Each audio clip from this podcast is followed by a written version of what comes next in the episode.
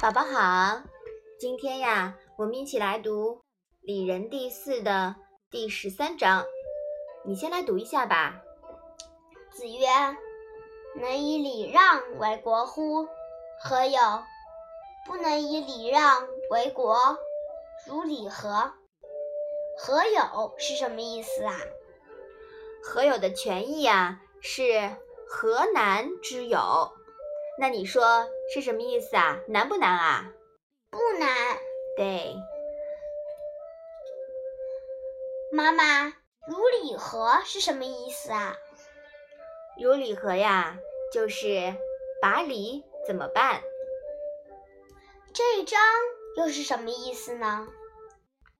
孔子说，能够用礼让原则来治理国家，那还有什么困难呢？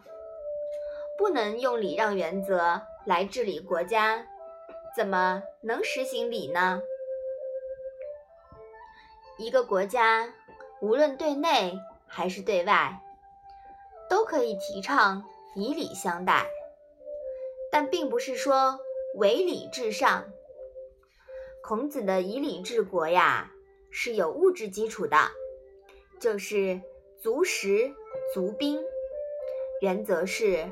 先礼后兵，朋友来了好久，豺狼来了呀，猎枪伺候。否则，秀才遇见兵，迟早被别人灭亡了，是不是啊？嗯。